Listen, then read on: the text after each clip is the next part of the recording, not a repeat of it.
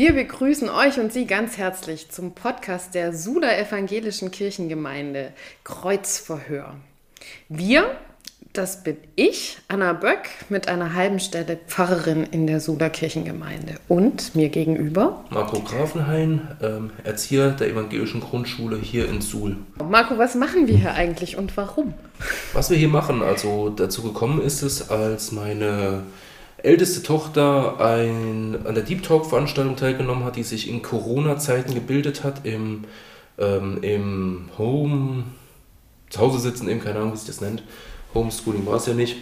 Ähm, und da tiefgreifende Themen aufgegriffen wurden, wo ich gerne manchmal selber mitdiskutiert hätte, ähm, aber einfach zu alt dafür bin und so zu dir gekommen bin, Anna, und dich gefragt habe, ob es das auch für Erwachsene gibt. Und dabei ist im hin und her überlegen der Gedanke zu diesem Podcast gekommen.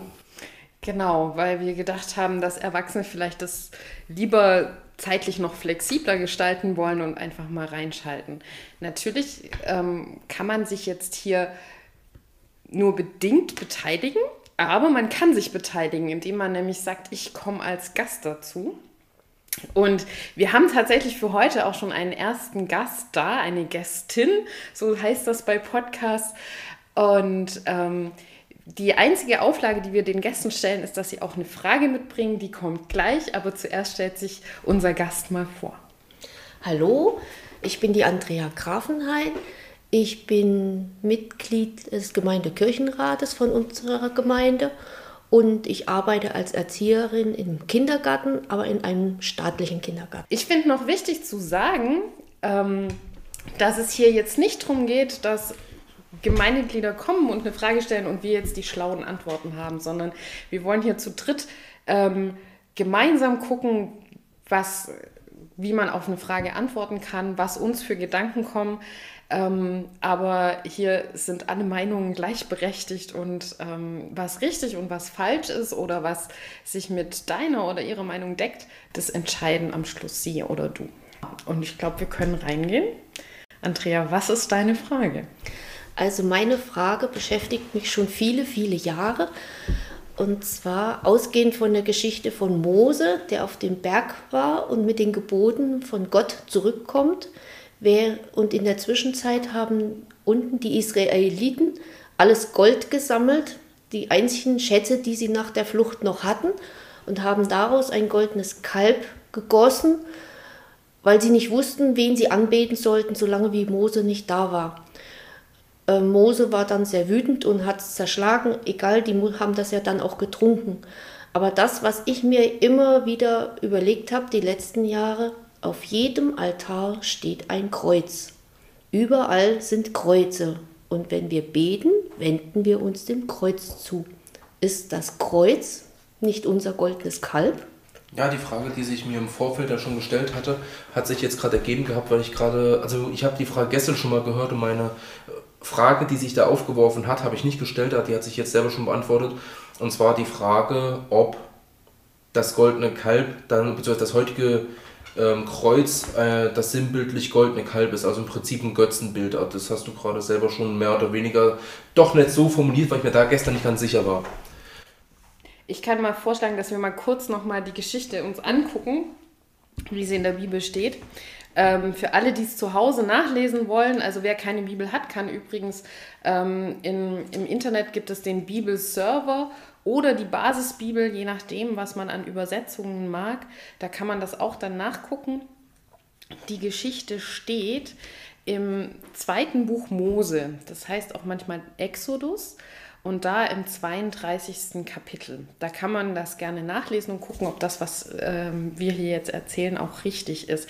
Die ist ein bisschen länger, die Geschichte, deswegen lese ich sie nicht ganz vor. Aber du hast gerade sowas angedeutet mit, die haben das ja dann auch getrunken. Das würde ich gerne nochmal erklären. Also mhm. ähm, du hast es schon erzählt, aber Mose kommt runter und ist stinksauer. Und eine der Konsequenzen für das Volk Israel ist, dass Mose das Kalb zerstört und das dann quasi pulverisiert irgendwie in Wasser reinpackt und die Israeliten das trinken müssen. Ähm, also es ist auf jeden Fall so, dass der Mose tierisch sauer ist. Ähm, genau. Spannend ähm, oder was da dazu gehört, ist, wenn man dann in das Umfeld reinguckt, ähm, ist es ja so, der Mose ist auf dem Berg, um die zehn Gebote abzuholen. Allerdings haben die Israeliten die zehn Gebote mündlich schon bekommen. Also da ist ein bisschen Zeit passiert. Ich hab, das habe ich auch erst heute entdeckt. Ähm, und zwar, also ist es, wir sind in Kapitel 32 mit dem goldenen Kalb und in Kapitel 20 kommen schon die zehn Gebote. Und da ist das Volk Israel anwesend, als die ihm überbracht werden oder dem Mose überbracht werden.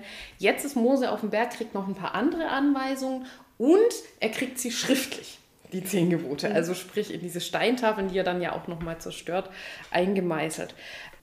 Kurze Klammer noch dazu, deswegen gibt es nochmal später im fünften Buch Mose nochmal die zehn Gebote, weil die müssen ja, Gott musste ja nochmal auf Steintafeln schreiben, weil die ja kaputt sind. Und die Geschichte vom goldenen Kalb bezieht sich auf die zehn Gebote. Also da müssen wir in die zehn Gebote mit reingucken. Also warum ist es eigentlich ein Problem, dass die sich da so ein Kalb hinstellen? Ne? Ähm, und das hat mit dem zu tun, was Gott ihnen schon in den zehn Geboten gesagt hat. Ähm, und ich glaube, das hilft uns nachher, diese Frage mit dem Kreuz zu beantworten. Also ich hole ein bisschen aus, aber äh, wir wollen ja auch in die Bibel reingucken. Also Richtig. wenn wir das machen, was bei Deep Talk läuft mit den Jugendlichen, da gucken wir auch immer, was steht eigentlich da. Mhm. Und in den zehn Geboten gibt es zwei Gebote, die dafür sehr relevant sind. Das eine ist, dass Gott sagt, ich bin dein Gott. Du sollst keine anderen Götter neben mir mhm. haben. Und das ist quasi, wir machen uns einen anderen Gott. Und es gibt noch ein anderes, was auch wichtig wird. Du sollst dir kein Bild von Gott machen. Also das mhm. Bilderverbot, das für im Judentum auf jeden Fall super wichtig ist. Gott kann man nicht malen, Gott kann man nicht darstellen. Jetzt machen wir Christen das anders, ne? Und das ist ja am Kreuz. Also und dafür, warum wir das so machen, müssen wir ins Neue Testament gucken. Also jetzt werde ich doch gerade so erklärend, aber ihr dürft dann gleich mal nachfragen, wenn, ne, ähm, aber einfach, dass wir so die gemeinsame Grundlage haben. Im Neuen Testament taucht ja erst Jesus auf. Mhm. Ähm, auch wenn im Neuen Testament dann davon die Rede ist, dass er schon immer da war, aber er, Gott zeigt sich in Jesus im Neuen Testament. Und das ist im Prinzip der Clou, dass, dass quasi Gott sich gegen sein eigenes Gebot stellt, weil er sagt, mach dir kein Bild von Gott, und dann kommt Jesus auf die Welt, der Gott ist. Und damit haben wir auf einmal ein Bild von Gott. Es gibt natürlich keins, was fotografisch festgehalten werden konnte vor 2000 Jahren, aber Gott hat sich selbst gezeigt. Und damit ist das Bilderverbot aufgehoben. Und ähm, für dieses, dass Jesus das Bild von Gott ist, habe ich zwei Stellen mal rausgesucht. Es gibt wahrscheinlich noch mehr. Das eine steht im Philipper 2. Da ist von Jesus die Rede, er war von göttlicher Gestalt und hielt nicht daran fest, Gott gleich zu sein. Also Jesus war zumindest ein Bild von Gott und er war Gott gleich. Also ähm, das ist das eine. Und das andere steht im Brief an die Kolosser im ersten Kapitel. Christus ist das Ebenbild des unsichtbaren Gottes. Also da wird sichtbar, was bei Gott unsichtbar ist, vom, vom Alten Testament her. Trotzdem, finde ich, gibt es noch einen zweiten Aspekt bei dem Kalb, dass das Kalb nämlich ja auch so ein, warum nehmen die Gold? Die hätten ja auch Stein nehmen können oder Gras oder, also da, da kommt ja auch dieses, dass es um, um so, um, um Kostbarkeiten geht und so. Und da verstehe ich deine Anfrage total, also weil es ist ja auch immer die Frage, wie gestalten wir die Sachen in, in, in der Kirche. Ne? Also mhm. ähm, wenn ich vor einem Kreuz ähm, ein Kreuz mir als, als Hilfe nehme, mir irgendwie diese Verbindung zu Gott aufzubauen, kein Problem. Aber warum muss das ein Kreuz sein, wo entsprechend Geld für ausgegeben wurde, was entsprechend, ne? Und das ist sowas, wo ich tatsächlich selber auch manchmal meine Kirche hinterfragen würde, ne? Ja, ich meine, ich weiß nicht, ich persönlich brauche kein Kreuz. Sage ich mhm. jetzt mal ganz ehrlich. Wenn ich beten will, kann ich beten, wo ich bin. Ob das gerade beim Spaziergang ist, ob das ist, wenn ich in meiner Wohnung, in welchem Zimmer auch bin. Ich habe in meiner ganzen Wohnung auch nicht ein Kreuz. Ich habe darüber nachgedacht, ich habe wirklich kein Kreuz. Mhm. Aber warum brauchen Menschen irgendwas, wo sie sich hinwenden können? Gott, wir sollen Gott vertrauen und wir, Gott ist überall. Warum brauche ich dann irgendwas zum Angucken, zum Anfassen? Also ich nicht, aber. Da kann ich mich jetzt einklinken. Das hatten wir in meiner alten Arbeit in der Suchttherapie gehabt. Ähm, dass viele, die den Weg zu teilweise zu Gott oder zu diesem höheren Wesen in Form des Universums, wie auch immer da ist, ähm, einen Halt hatten, der sagt, der sie so akzeptiert hat, wie sie sind. Nehmen wir jetzt mal den klassischen Alkoholiker, der hat dann das Problem zu sagen, das für sich zu verinnerlichen. Also ähm, der hat sich selber minderwertig gefühlt, hat sich selber schlecht gefühlt und da ist trotzdem jemand, wenn sie es denn annehmen konnten, der sie so nimmt, wie sie sind, mit ihren eigenen Problemen also auch mit dem Problem sie so aufnimmt. Das mhm. hat er dann einiges an Druck genommen. Und wir Menschen brauchen im Prinzip immer irgendwo ein Ebenbild. Jeder sucht sich da sein Bild dazu. Also wenn man teilweise im Internet guckt, findet man Leute, die sagen, ich habe Jesus in der Kartoffel gefunden, wo du denkst, wow, mutig. okay. Jeder äh, hat das so für sich gefunden, wie er es braucht. Deswegen auch diese Diskussion mit diesen ganz verschiedenen Grundreligionen mit den neu aufkeimenden Splittergruppen, was es in eine neopaganistische Richtung, ähm, Neuheitentum-Richtung geht, oder auch in diesen Naturglauben, das ist einfach das Glauben an etwas Höheres, was da ist, was mehr schon immer da war, was einen schützt, was einen irgendwo hinleitet und sagt, es hat schon einen Grund, warum du da bist, wie du da bist, das machst, wie du es machst, das hat alles einen Hintergrund. Ähm, und einfach diese sonstige Sinnlosigkeit, den Sinn zu geben. Viele fragen ja, was ist der Grund, warum ich hier bin? Warum, was habe ich hier für eine Aufgabe? Und automatisch, wenn du im Prinzip an äh, anfängst zu glauben, hast du da für dich eine Antwort meistens gefunden. Und das geht für viele einfach, wenn sie da irgendwo einen Platz, einen Ort, ein Bild oder irgendwas haben. Und ähm, schau mal, weil du gesagt hast, du kannst das überall machen. Irgendwo ist für dich trotzdem immer eine Basis dabei, woran du dich festklammerst. Irgendwas ist dabei, was du brauchst, damit das funktioniert, auch wenn du es dir selber vielleicht gar nicht bewusst bist. Irgendwo wird da ein Punkt sein, an dem du selber hängst. Was weiß ich, ist es ein Geruch, ist es ein, ein Vogelgezwitscher, irgendwas, irgendein Punkt ist der, wo du mit assoziierst, wo dein Glaube in Frage, also nicht in Frage gestellt wird, wo dein Glaube ähm, in Kraft tritt, wo dieser Mechanismus in deinen Kopf angetrieben wird. Ich, ich glaube tatsächlich, da sind die Leute auch unterschiedlich, was das ist. Ne? Also ja. es gibt, ähm, also ich, ich bin ja viel auch, also ich bin auch noch mit einer halben Stelle Jugendpfarrerin und bin da pädagogisch sehr viel unterwegs. Also da äh, überschneiden sich unsere alle. Ähm, und, und zum Beispiel mache ich dann oft so Gebetsübungen, wo ich den Teilnehmenden ähm, Sachen anbiete, die sie symbolisch nehmen können. Also zum Beispiel eine Mensch ärger dich nicht Figur, wenn sie für jemand anders beten. Oder ein äh, Seifenblasen, wenn sie dankbar sind. Oder, oder, oder. Also dass das, was sie ausdrücken wollen als Gebet, in irgendein Symbol reinkommt. Es gibt Jugendliche und Erwachsene, die fahren voll darauf ab. Die sagen danach, boah, das hat mir so geholfen, mein Gebet zu formulieren. Und es gibt Leute, die sagen, oh, so eine Kinderkacke, die brauche ich doch nicht. Ähm, und es ist beides okay, weil wir sind einfach unterschiedlich gestrickt. Ne? Ähm, und von, also von den Erfahrungen her ähm, kann ich auch so ein bisschen das Volk Israel verstehen. Ne? Die sind in der Wüste, die sind weg von ihrer Heimat. Das ist ja für, also für Sula auch was ganz Wichtiges hier. Sul, ihre Heimat. Und das, ähm, und vor allem ist der, der sie geführt hat, auch noch weg. Genau. Und der dann, die ganze Zeit gepredigt hat, der erzählt hat, da geht's hin, das sollen wir machen. Die Führung war weg. Verstehen tue ich die auch. Im Gegenteil, die haben das Kostbarste, was aus ihrer, was ja. weiß ich, wie viele Jahren Gefangenschaft mit hatten. Das letzte bisschen Gold haben sie geopfert, um, machen, um ja. was zu haben. Also ich meine, dass es nur ein Kalb war, ich meine, heutzutage kann man darüber ja. geteilter Meinung sein. Ist ja jetzt egal, warum, weshalb, weswegen ausgerechnet ein Kalb. Aber Wobei auch da interessante Theorien gibt, aber ich kann nicht voll verstehen, als wir das vorgelesen haben. Also mein erster Gedanke war, Mann, war das ein Choleriker. Erst macht er, äh, macht er die Gebote kaputt, dann macht er das Kalb kaputt, dann ist er schon wieder bockig. Also nach, nach heute psychologischer Sicht ist es der absolute Choleriker.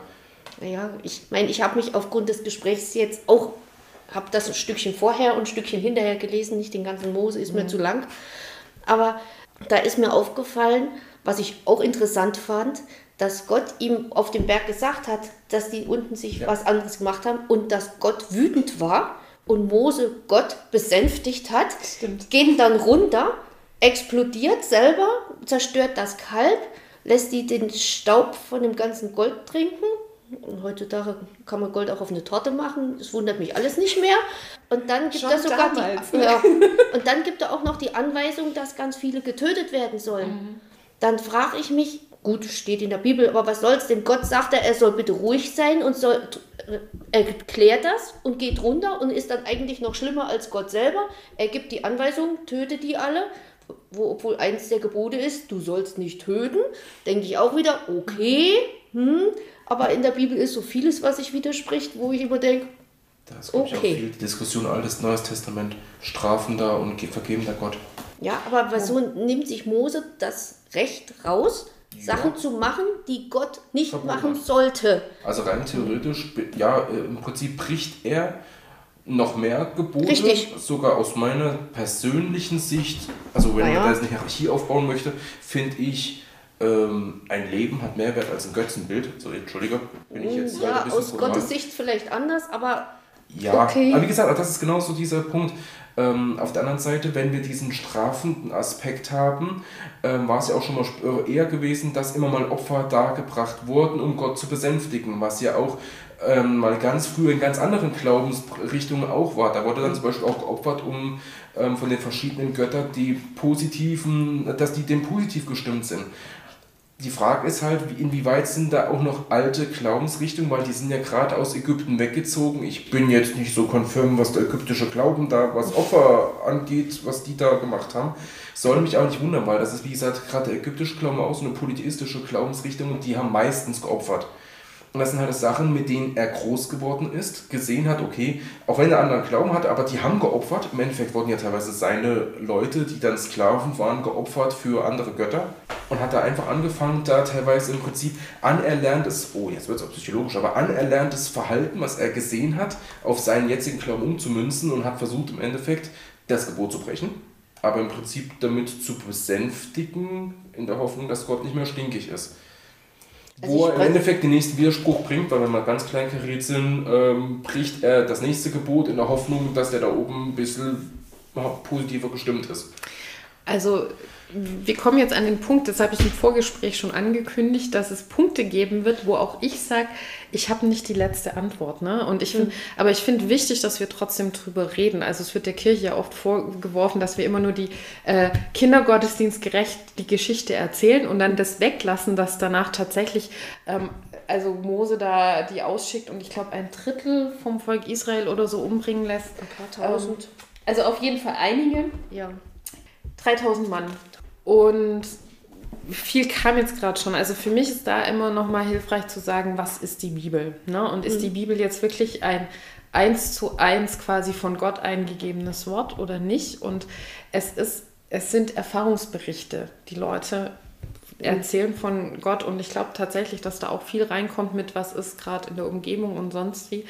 Und ich fand gerade noch mal spannend, ich habe gerade noch mal kurz so reingeguckt, wenn ich es richtig sehe, ähm, ist es tatsächlich so, dass Mose das veranlasst und nirgends steht, der Herr hat ihm das befohlen. Richtig. Ähm, also das würde jetzt diese Stelle erklären, viele andere nicht, weil es gibt auch die, wo der Herr das dann befiehlt. Und das sind so Stellen, wo ich sage, da ist für mich die Bibel ein Zeugnis von dem, wie Menschen Gott wahrgenommen haben. Und genauso wie wir heute Gott auch manchmal anders wahrnehmen, als er wahrscheinlich ist, weil niemand Gott komplett verstehen kann, war das wahrscheinlich auch damals eben der Kultur angepasst, aber nicht Gott. Ne?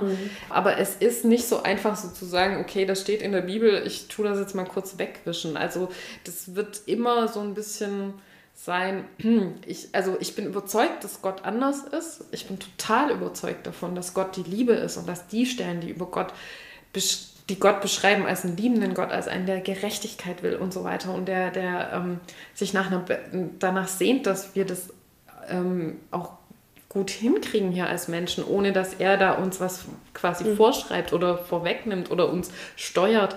Ähm, daran glaube ich ganz fest, aber genau, trotzdem stehen die, stehen die Stellen drin und die wollen wir hier auch nicht verschweigen. Ich habe mir schon mal überlegt, wer um Himmels Willen hat denn das Alte Testament geschrieben? Ich meine, ich weiß nicht, ob du jetzt weißt, wer es geschrieben hat, keine Ahnung, aber auf alle Fälle um einige hundert Jahre wahrscheinlich, nachdem das alles irgendwann mal passiert ist. Und es, wie du schon sagst, es ist ja alles sehr subjektiv. Der eine sieht es so, der andere so. Und ich meine, ich komme aus dem Kindergarten und wenn man stille Post spielt, am Ende kommt was anderes raus, als am Anfang gesagt wurde. Und so ist das auch, auch mit Märchen. Einer erzählt, der andere dichtet was dazu oder der nächste lässt was weg und zum Schluss kommt was ganz anderes raus. Darum würde ich sowieso nicht alles so wortwörtlich eins zu eins übernehmen, muss ich jetzt ganz ehrlich sagen. Ich habe da so auch so ein bisschen meinen eigenen Draht, manches ignoriere ich, weil es für mich einfach einfacher ist, damit umzugehen. Und ähm, ich meine, ich habe berufswegen auch privat mit vielen Menschen zu tun, die nichts mit der Kirche am Hut haben. Und dieser, dann kommt oft, dein Gott, wie kann der denn sowas zulassen? Und dann sage ich äh, immer, also das ist der Weg, den ich für mich gefunden habe und damit komme ich gut klar. Gott ist wie ein Vater. Welcher Vater kann garantieren, dass seine Kinder hundertprozentig immer das machen, was sie wollen, äh, was richtig ist? Man lässt sie auch bewusst mal falsch laufen, damit sie die Erfahrung machen können, Mist, das war falsch, und wieder zurückgehen und auf den richtigen Weg kommen. Nicht alle finden den richtigen Weg, aber man kann sie nicht immer nur gängeln. Und ich, ich für mich habe immer so das Gefühl, das Alte Testament, da hat Gott als Vater versucht mit Regeln. Ihr sollt, ihr dürft nicht, ihr müsst, ihr sollt. Er hat die Menschen getestet, sei es jetzt Hiob, das war ja heftig, sag ich mal. Oder ich glaube Abraham, der seinen Sohn töten sollte, weil Gott wissen wollte, ob er ihm gehorcht. Das ist schon pff, heftig, denke ich mal. Was hat das mit dem liebenden Gott zu tun?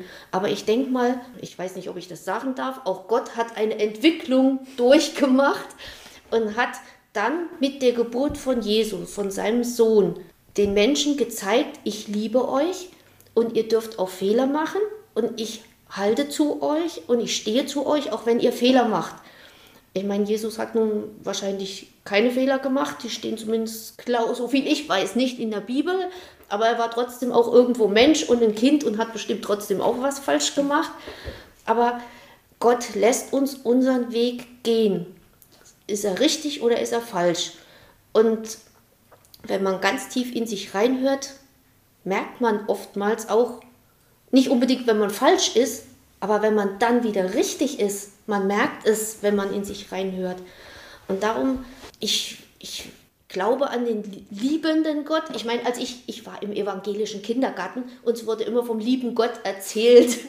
Und ich glaube an den liebenden mit dem strafenden Gott sag ich mal, gut, er straft, aber er hat auch gemerkt, es bringt nichts. Als die große Sintflut kam, alle sind ertrunken, nur die guten Menschen haben überlebt. Und wenn wir uns heute unsere Welt angucken, wie viele gute Menschen aus den Paaren übrig geblieben sind, die Menschen entwickeln sich, die pubertieren, sie meutern, sie bocken, sie wollen nicht immer sich an Vorschriften halten, die wollen ihre eigenen Wege gehen und müssen dann eben lernen, dass sie auch falsch sind. Aber darum ist das auch, du hast vorhin gesagt, Jesus ist nach dem Abbild von Gott, was weiß ich, geschaffen worden, kann ich nicht sagen, keine mhm. Ahnung er, wie. Er soll schon, also er ist ja Gott und deswegen soll er von Anbeginn eigentlich da gewesen sein. Mhm. So ich meine, als Sohn hat er bestimmt, also rein biologisch gesehen, als Sohn hat er sicherlich auch Ähnlichkeiten mit ihm. Aber wenn man, das ist, fand ich auch spannend, hat mich im ersten Moment geschockt und dann habe ich gedacht, ach, eigentlich egal. Jesus wird immer langhaarig dargestellt. Und dann kam mal irgendein Pfarrer und hat gesagt, das ist total falsch. Männer haben, die gerade Juden haben in der Zeit nie lange Haare getragen. Und ich dachte, Hä? Und dann dachte ich, ach, eigentlich egal, wie er ausgesehen hat. Ob der nur lange Haare hatte, ob er einen Bart hatte, ob er dick war, ob er dünn war. Eigentlich ist es ja egal. Aber manchmal sind das so Kleinigkeiten, wo sich die Leute dran hochziehen. Und dann sag ich mir, und dann ist doch egal, ob nun ein Langhaariger am Kreuz da abgebildet ist oder nicht. Und dann sage ich mir immer, wozu brauchen wir es aber, wenn wir uns im Endeffekt drüber streiten? Das ist sowieso der falsche, der sah ganz anders aus. Oder das Kreuz war nicht aus dem Holz, sondern aus dem Holz. Und wozu brauchen wir das Kreuz? Das ist wieder der Punkt, weil du dieses Sinnbild brauchst. Ja, aber du auf der anderen Seite sind viele. Figur. Aber es sind ganz viele. Guck dich mal um, wie viele eine Kette tragen mit dem Kreuz. Hm. Und eigentlich ist, nein, aber, aber für viele ist es einfach ein Modeschmuck. Das mhm. ist gerade cool, das ist gerade in, ich trage ein Kreuz. Mit der Kirche habe ich nichts zu tun. Worum es eigentlich geht, weiß ich nicht, interessiert mich nicht, aber es ist gerade cool. Ich trage das Kreuz. Und das ist natürlich krass, weil das ist ja ein Folterinstrument eigentlich. Also ich könnte mir einen elektrischen Stuhl um den Hals hängen. Ne? Ja, Guillotine. ja. ist jetzt ganz spannend. Oh, ich habe so viele, so viele Stellen von dem, was du gesagt hast. Das ist so toll, ne? weil, weil wo ich, wo ich gerade überlege, also ich würde gerne an ein paar Stellen die Bibel noch ein bisschen in Schutz nehmen. Also weil, also ich, ich äh, äh, finde find super gut, was du grundsätzlich sagst und so dieses, also auch zu sagen, er ist ein Vater, das Bild ist toll, um, um zu erklären, wie Gott agiert ne? und, und warum er vielleicht auch manchmal komisch oder nicht immer nur so der Gott ist, der alles super gut werden lässt. Das ist ein, mhm. ein gutes Bild. Das mit der stillen Post, das ist ganz oft ein Argument. Ne? Also weil wir, weil wir, äh, wenn wir jetzt wissenschaftlich drauf gucken, ist es auch tatsächlich so, dass das, was wir schriftlich haben von der Bibel, ist nicht das, was der allererste, wo der allererste Mensch diese Stelle aufgeschrieben hat. Also die mhm. Bibel ist von ganz vielen Leuten geschrieben, das noch, ähm, das war vorher eine Frage. Ähm, das Alte Testament ist über einen Zeitraum von 1500 Jahren etwa, also zusammengestellt worden. Natürlich waren da ganz viele dran beteiligt. Mhm. Es sind auch ganz viele Genres, die da entstanden sind. Und es war so, dass vieles tatsächlich erstmal mündlich erzählt wurde ähm, beziehungsweise eigentlich alles, und dann irgendwann verschriftlicht wurde, um es für die nächsten Generationen aufzuheben. Ähm, und davon und das dann immer wieder abgeschrieben wurde. Mhm. Und jetzt haben wir heute natürlich, dann haben wir mal da ein Schnipselchen und dort ein Schnipselchen und die kann man so ein bisschen datieren. Und jetzt kann man ganz schnell kommen, naja, das ist ja dann wie bei Stille Post, was da alles verloren ist, bis das mal aufgeschrieben wurde und so. Aber was wir nicht übersehen dürfen, ist, dass die Menschen damals noch keine Computer hatten, sehr wenig Möglichkeiten, Sachen aufzuschreiben. Also Papyrus, als es das dann mal gab, war teuer.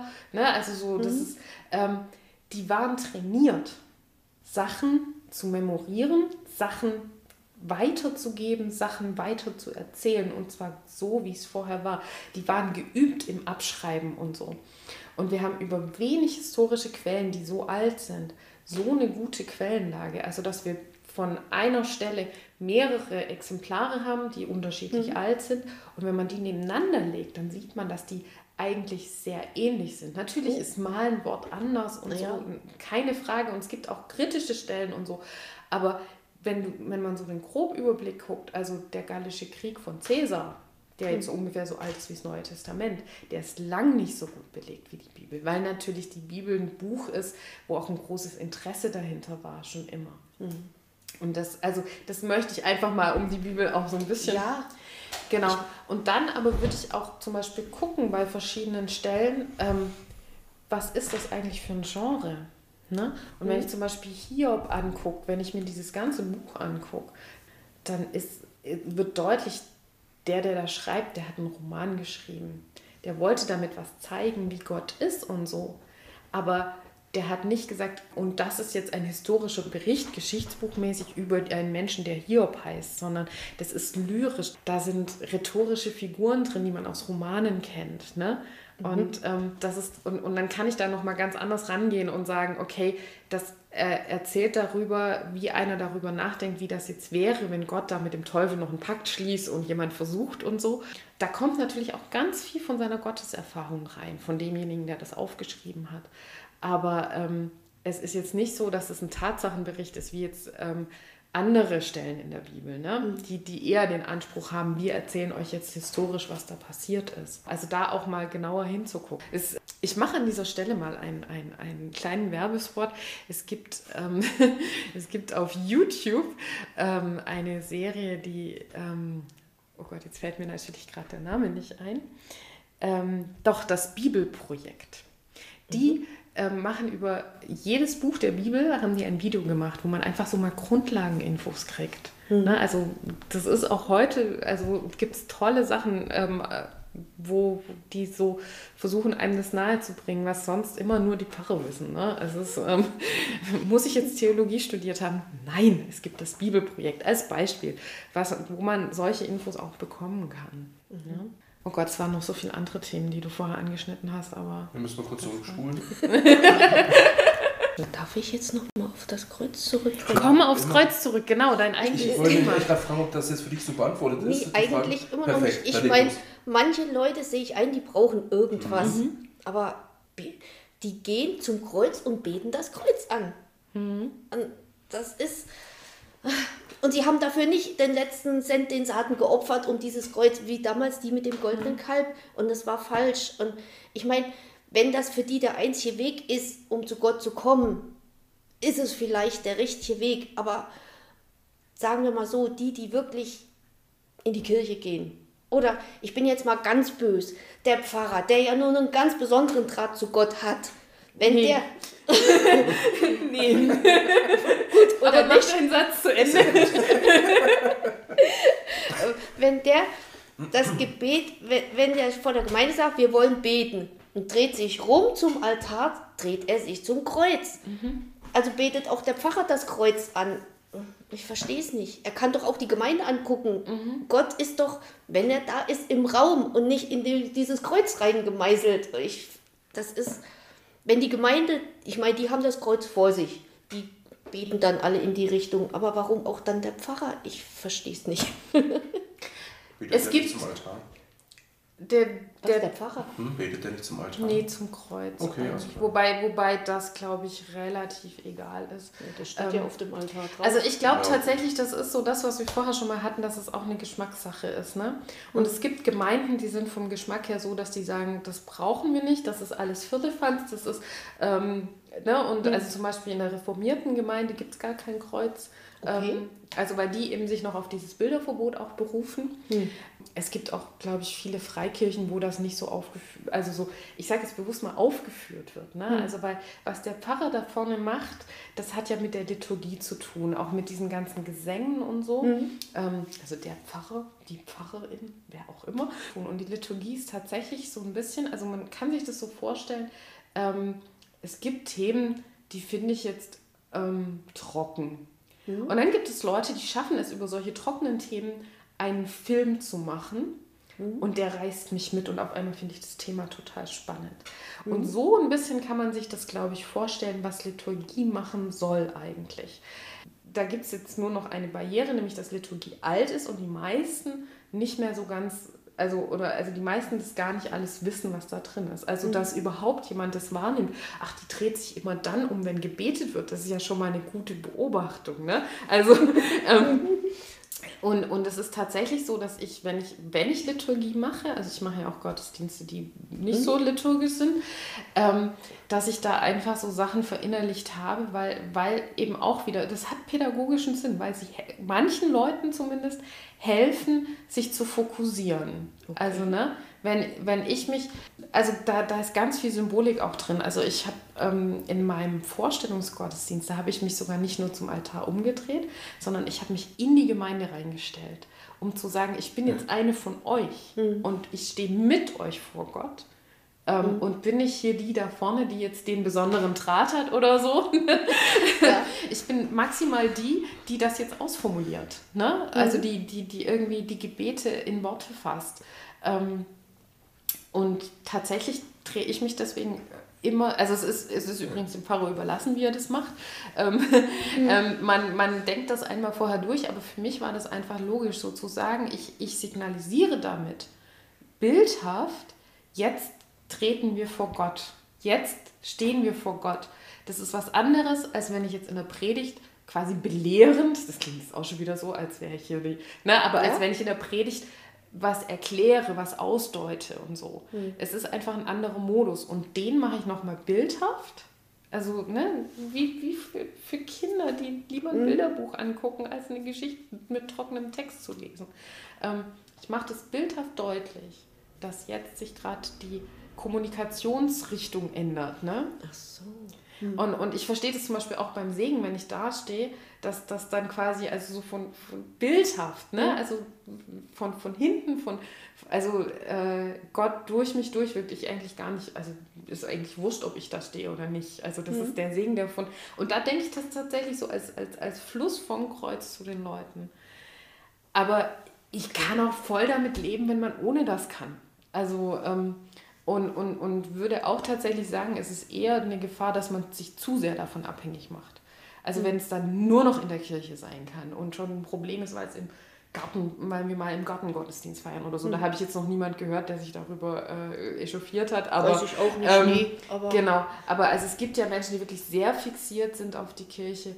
Da würde ich dann auch sagen, ich wünsche dir etwas mehr Freiheit. Mhm. ne? okay. Aber hat das jetzt schon mehr geholfen? Ja, jein, ja. Also Ich ich sehe muss- ein. wär- mir ist das noch nie so wirklich bewusst aufgefallen. Liegt aber auch daran, dass ich ähm, beim Beten mehr mit mir zu tun habe, als mit dem, was da vorne passiert. Muss ich jetzt ganz ehrlich sagen. Also, ja, ich bin da, äh, hab, ich habe mit mir zu tun und was da vorne echt gerade passiert, äh, ganz ehrlich, keine Ahnung. Habe ich noch nie drauf geachtet. Ich habe noch einen Gedanken, ich weiß nicht, ob der jetzt noch hilft, also wirklich nochmal drüber zu reden, wer ist eigentlich Jesus? Das macht jetzt nochmal ein ganzes Fass auf, aber wir gucken einfach. ähm, Also wir nennen ihn Gottes Sohn, ne? aber wir glauben ja auch an die Trinität. Ähm, Und die Trinität besagt aus, dass quasi Gott Vater, der Sohn und der Heilige Geist, dass alle drei gleichwertig Gott sind und ein Gott und irgendwie trotzdem in drei Formen. Das ist ja dieses Geheimnis, was man nie ganz erklären kann, wie das funktioniert, dass da gleichzeitig drei und doch einer ist. Das ist für mich so dieses, dieses ganz Wichtige, dass, dass da ganz klar ist, Jesus ist Gott. Der ist nicht irgendwie Gott unterstellt oder so, weil der Sohn heißt, ähm, sondern das mit dem Sohn und dem Vater ist mehr so diese, diese, diese liebevolle Beziehung, die die dann miteinander haben, weil sie ja eh eins sind. Ne? Aber es ist ganz klar, Jesus für sich auch ist Gott. Und, ähm, und deswegen, also ist es auch, also ist es nicht irgendwie, wie jetzt, wenn ich einen Heiligen anbeten würde oder so, ne? Ähm, um, also, sondern es ist, ich bete dann Gott an. Also die, jetzt muss ich mal fragen, ich weiß, die Evangelischen beten Jesus an und die Katholiken eher die Maria. Maria ist doch aber nun dann eine Heilige. Genau, es ist, ist quasi für, für viele Katholiken die, die höchste unter den Heiligen sozusagen, ähm, aber es ist für mich, und so verstehe ich das auch evangelisch sozusagen, ist Maria eine unglaublich tolle Frau. Auf jeden Fall ein Riesenvorbild. Irgendwie natürlich auch eine von Gott besonders auserwählte Frau, weil sie die Mutter Jesu sein durfte. Also auch, auch so faszinierend, wie, wie Gott in diese ganz irdischen Vorgänge reingeht. Ne? Also eine Geburt, also das weißt du besser als ich, ähm, wie irdisch das ist. Ähm, und ähm, das, darauf lässt Gott sich ein. Das ist schon krass. Und auch was man von Maria liest, ist einfach, dass sie eine unglaublich starke Frau ist, ähm, die gleichzeitig, also ich, ich liebe das Magnificat, das ist der Lobgesang der Maria, nachdem sie erfährt, dass sie jetzt schwanger wird und so, wo sie aber deutlich auch politische Aussagen trifft, als die Großen werden gestürzt werden von diesem tollen Gott, den, also sie lobt Gott darüber. Das ist sie aber auch nicht mehr. Und bei, bei den Katholiken hat sie halt hat sie eine tolle Aufgabe übernommen, dadurch, dass sie eben quasi so, also da gibt es auch solche und solche Katholiken, ne? es gibt auch welche, Okay. die sagen, ich brauche Maria nicht, ne? ähm, aber es gibt auch sehr, sehr, für Katholiken, für die Maria sehr, sehr wichtig ist, wo sie tatsächlich so, einen- so einen gottähnlichen Status hat, auf jeden Fall eine Vermittlerin ist zu Gott und so. Also ich muss jetzt aufpassen, jetzt nicht, dass uns noch Katholiken schreiben. Aber, aber tatsächlich, was, was der absolute Vorteil ist, ist, dass, sie, dass dadurch auf einmal Gott eine weibliche Seite bekommt. Okay. Und die, die ähm, ich sag so, ich, ich würde das nicht über Maria machen, aber dass Gott auf jeden Fall auch eine weibliche Seite abdeckt, das glaube ich auch. Ich gehe dann eher über zum Beispiel den Heiligen Geist, den zum Beispiel viele Feministinnen die Heilige Geistkraft nennen, um gerade das nochmal deutlich zu machen. So viel zu Maria. Na gut. Also bei mir läuft gerade im Kopf so ein Lied vom Pachamama Festival durch. Ähm, kurzer Einwurf, Pachamama geht im Prinzip darauf hinaus, dass die Erde die Mutter ist und der Himmel der Vater, ähm, was man auch relativ schön in den religiösen Kontext bringen kann. Und dieses Lied geht, mir gerade durch den Kopf, dass im Prinzip diese weibliche Seite die Erde und der Himmel der Vater ist. Das ging mir gerade bei dem ganzen Thema durch den Kopf, weil irgendwo der weibliche Aspekt immer wirklich ein bisschen außen vor gelassen wird, ähm, was ja auch viele kritisieren. Gerade wenn ich jetzt auch aus der Musikszene, guck, wenn ich Groove Courage nehme mit dem Lied God is a Girl. Das ist äh, dieses Verlangen, Gott ist eine Frau oder ist ein Mädchen. Entschuldigung. Danke. Zum Glück hast du mich gerade fragend angeguckt. Also Gott ist ein Mädchen. Ach so, okay. Das ist so ein Aspekt, der immer mal ein bisschen außen vor gelassen wird.